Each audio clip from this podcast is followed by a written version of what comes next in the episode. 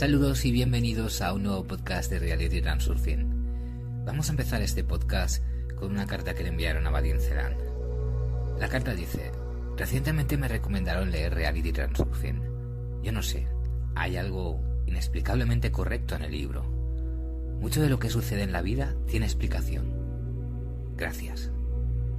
Solo por tomar el riesgo, probablemente, y darle a las personas otra oportunidad de convertirse en humanos. Y Vadim responde, gracias por los elogios. Sin embargo, no me arriesgué y Dios no quiera. No le di a las personas la oportunidad de convertirse en humanos. No asumo tanto. Este conocimiento no es mío. Existe objetivamente. No en los libros, sino en el espacio de las variantes. Te guste o no este pensamiento. Además, no tiene sentido comparar el transurfing con otras enseñanzas similares, como Simorón, por ejemplo, o alguna otra enseñanza famosa. Además de estas cartas agradecidas, a veces, aunque muy raramente, llegan cartas del tipo contrario, de las que se respira fría hostilidad. Si escucho que el transurfing ha tomado tal y tal práctica de tal y tal enseñanza, tengo un sentimiento mixto de desconcierto, confusión e impotencia, que experimenta una persona cuando habla con un completo idiota. Solo quiero exclamar, bueno, ¿cómo es posible que no lo entiendas? ¿Y en Simorón? ¿Qué fue copiado, entre comillas? ¿Y de dónde? ¿Y en la enseñanza que le precede? ¿Quién es el autor original. ¿Por qué no se les compara con Blavatsky, Roech, Gurdjieff, Upskensky? Probablemente porque no lo han leído. Debo admitir que tampoco lo he leído, pero sé que todo el mundo escribe de forma diferente sobre lo mismo. Cada enseñanza tiene su propia era y viceversa. No importa cuántas escuelas y visiones del mundo haya, todas reflejan la esencia de una realidad. Los puntos de vista son diferentes, pero la realidad es la misma. ¿No lo entiendes todavía? Trata de encontrar una enseñanza que no tenga nada que ver con el resto. Si se encuentra una, se referirá a otra realidad. Pero la mente humana no es capaz de crear nada que no esté relacionado con nuestro mundo. Incluso la ciencia ficción tarde o temprano, se convierte en realidad. Los escritores de ciencia ficción describen la realidad que, quizás todavía no, se ha realizado. De hecho, todas estas ideas e imágenes, así como los sueños, no son productos de la mente.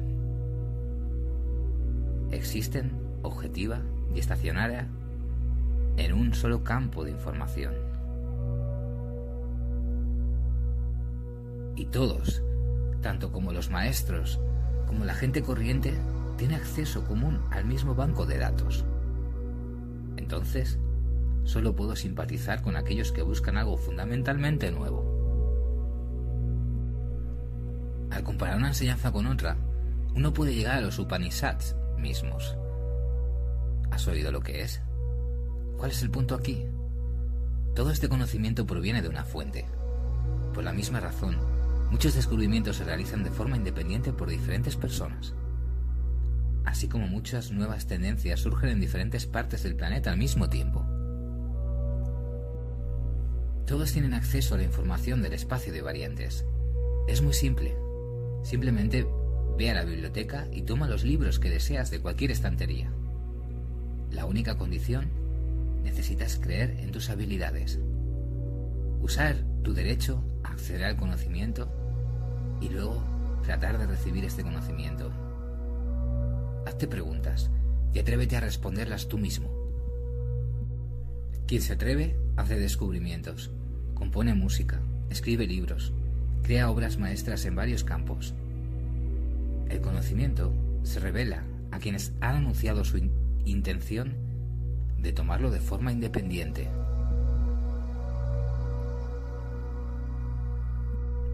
Por ejemplo, podemos decir que los descubrimientos más increíbles y grandiosos pertenecen a las personas más valientes que solo conocían la historia de la ciencia, Albert Einstein y Nikola Tesla. Según los propios científicos, los descubrimientos no nacieron en sus cabezas, sino que vinieron del exterior, como conocimiento de la nada. Además, es imposible no darse cuenta de que ni una sola teoría nueva ha aparecido de repente, como el destello de una estrella solitaria en un cielo negro.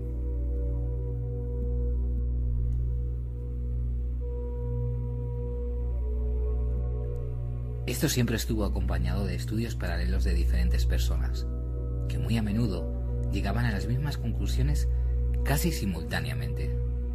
Todos caminan bajo el mismo cielo.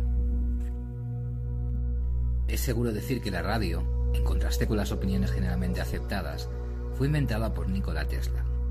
Y no habría ningún error fundamental en esto. Con el mismo éxito se puede argumentar que el padre de la teoría de la relatividad no es Einstein, sino Hendrik Lorentz.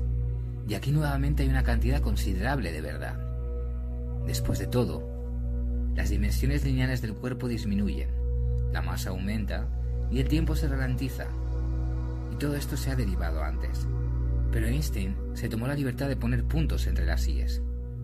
De aquellos que pudieron, pero no se atrevieron a hacer esto, se distinguió solo por una cualidad, la audacia de tomar su derecho. Muchos son capaces, pero no lo saben, o no se atreven a atreverse, y por tanto esperan recibir el conocimiento de manos de otros.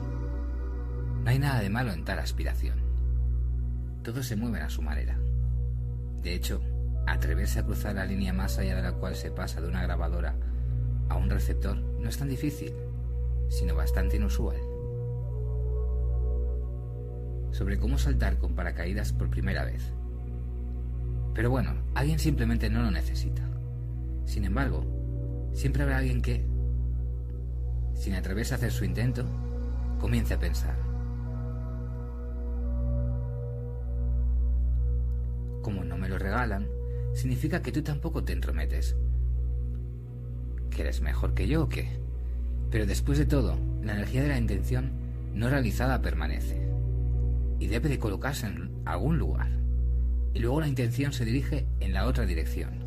Por ejemplo, a los intentos de acusar a los otros de alguna profanación o de algún plagio. Dios no lo quiera. Infundación y así sucesivamente. Y no podría ser más sencillo. Esta es una de las formas de demostrar tu valía y declarar tu existencia, pero muy lejos de la de mejor forma.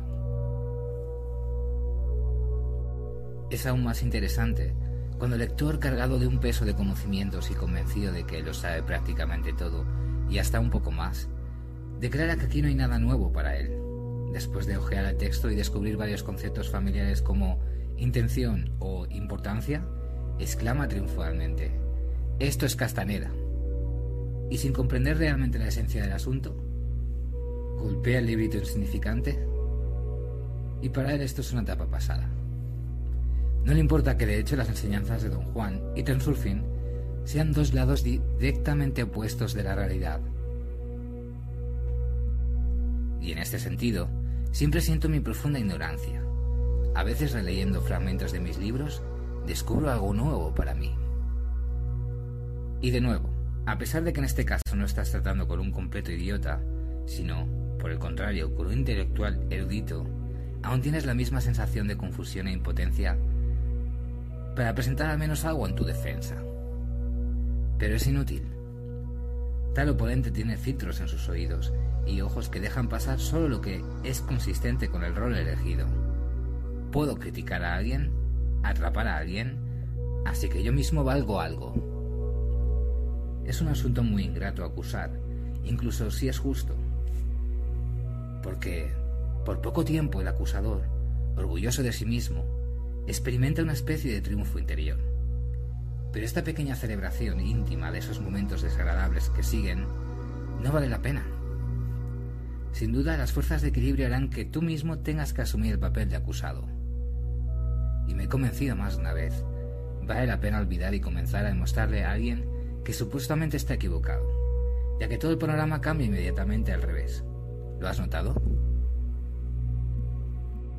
Recientemente leí un libro de Stephen King, Langoliers.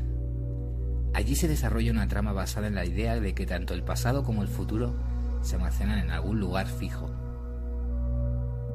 como en una tira de película, y el efecto del tiempo se manifiesta solo como resultado del movimiento de un fotograma separado, en la que se resalta el presente. El libro es tan interesante que vale la pena hacer un resumen. Un día, varias personas, al despertarse en un avión de pasajeros, descubren con horror que todos los demás pasajeros, incluidos los pilotos, han desaparecido. Afortunadamente, entre ellos hay un piloto que puede aterrizar el avión. Pero esto no lo hace más fácil, porque resulta que abajo, donde deberían estar las luces de la ciudad, se extiende un desierto negro y hay un silencio de muerte en el aire. ¿A dónde se ha ido toda la vida terrenal? Aterrizan con éxito en uno de los aeropuertos, pero allí encontrarán algo con lo que nos se sueña en una pesadilla. Los aviones, el edificio de la terminal, todos los objetos materiales, incluso un restaurante con comida, todo está en su lugar. Solo faltan las personas. Un silencio gris reina por todas partes. No hay electricidad. Los teléfonos no funcionan. La comida no tenía sabor ni olor. No había ningún movimiento. Era el mundo del pasado. Dejado atrás el fotograma avanzado. Pronto, la gente escuchó un susurro inquietante que se acercaba desde el horizonte. Lo que esto no presagiaba nada bueno. Ante sus ojos, el mundo material comenzó a caer en el vacío. Como puedes ver, la materia, a diferencia de la información, no se almacena para siempre. Alguien sugirió que ingresaron al pasado a través de un agujero en el tiempo, y es posible regresar solo de la misma manera. Abordaron apresuradamente el avión. Los pasajeros volaban en dirección contraria, sin apenas tiempo para adelantar el vacío que devoraba la vieja realidad. Tuvieron la suerte de volver a pasar por el agujero temporal, pero cuando aterrizaron, el mismo aeropuerto vacío los estaba esperando. Sin embargo, la nueva imagen no se parecía a la vieja realidad de la que se respiraba un frío funerario. Los colores, sonidos y olores eran normales. Pero, proveniente de todos los lados, un creciente estruendo inquietante decía que algo iba a suceder. O la salvación, o algún tipo de muerte terrible. Y así, ante sus ojos, aparecieron figuras de personas como de la nada, y todo comenzó a agitarse con la vida cotidiana. Dio la casualidad de que los viajeros del tiempo se adelantaron al fotograma y terminaron en el futuro, después de lo cual el presente les llegó por sí solo. ¿Por qué hablo de todo esto? ¿Es el mérito de, Stephen King que inventó el espacio de variantes? No. El concepto del tiempo como fotograma de una película existía antes. En general, Stephen King, según sus propias palabras, tuvo que lidiar más de una vez con una situación en la que estuvo a punto de ser acusado de plagio, porque ideas similares se filtraron en las obras de otros autores. ¿Es el mérito del transurfen que el espacio de variantes haya pasado del reino de la fantasía a la realidad? Tampoco no. La ciencia ficción como tal simplemente no existe. En los años 40 del siglo pasado, Nikola Tesla, utilizando fuertes campos electromagnéticos, demostró tales manipulaciones con el tiempo y el espacio que una nave entera de las fuerzas navales estadounidenses cayó en un agujero del tiempo. Los supervivientes que participaron en este experimento, de forma incomprensible, se materializaron en otro lugar en otro momento, habiendo experimentado un fuerte shock mental. Entonces, si nos proponemos el objetivo de rastrear toda la cadena de iluminados, hasta el mismo que fue el primero en declarar la existencia del espacio de variantes, entonces me temo que tenemos que adelantarnos en los últimos milenios. De hecho, nada es nuevo bajo esta luna. La vida de las personas sigue siendo la misma, con los mismos errores y falsos estereotipos. Pero algo, a pesar de la multitud de enseñanzas espirituales, presentado la misma verdad desde diferentes puntos de vista, la humanidad no se presta a la, a la iluminación.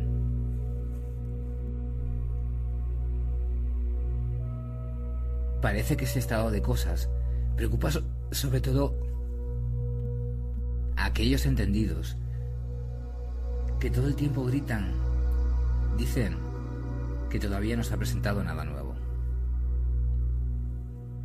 Uno podría pensar que algún día un Mesías vendrá con una teoría tan increíblemente nueva que simplemente se quedarán boquiabiertos y se iluminarán con el resplandor de la iluminación. Así que esto es, ahora lo entendemos. No se iluminarán. Los expertos tienen una actitud completamente diferente.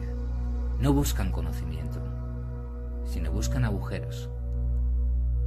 Bueno, déjate llevar. ¿Vale la pena gastar energía en polémicas vacías? El transurfing, a su vez, tiene la tarea opuesta. Transmitir conocimientos antiguos, no nuevos, a quienes no necesitan. Dedicar ese tiempo y tu atención, queridos oyentes, solo para aplicar una vez más el propósito de mi visita intelectual a ustedes. Sigo siendo honesto contigo.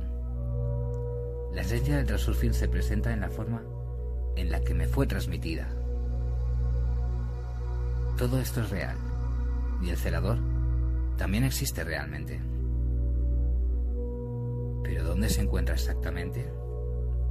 Nuevamente, siendo honesto, no puedo decirlo ya que no ha vuelto a aparecer desde aquel primer encuentro. Aunque solo dice que todo va como debería. De lo contrario, simplemente estaría desconectado de la fuente de información. Entonces, sobre todo lo que sé, incluido lo que no se ha dicho aún, lo sabrás a su debido tiempo, ya sea que lo necesites o no. Decídelo tú mismo. Muchas gracias por escucharme. Nos vemos en el siguiente podcast.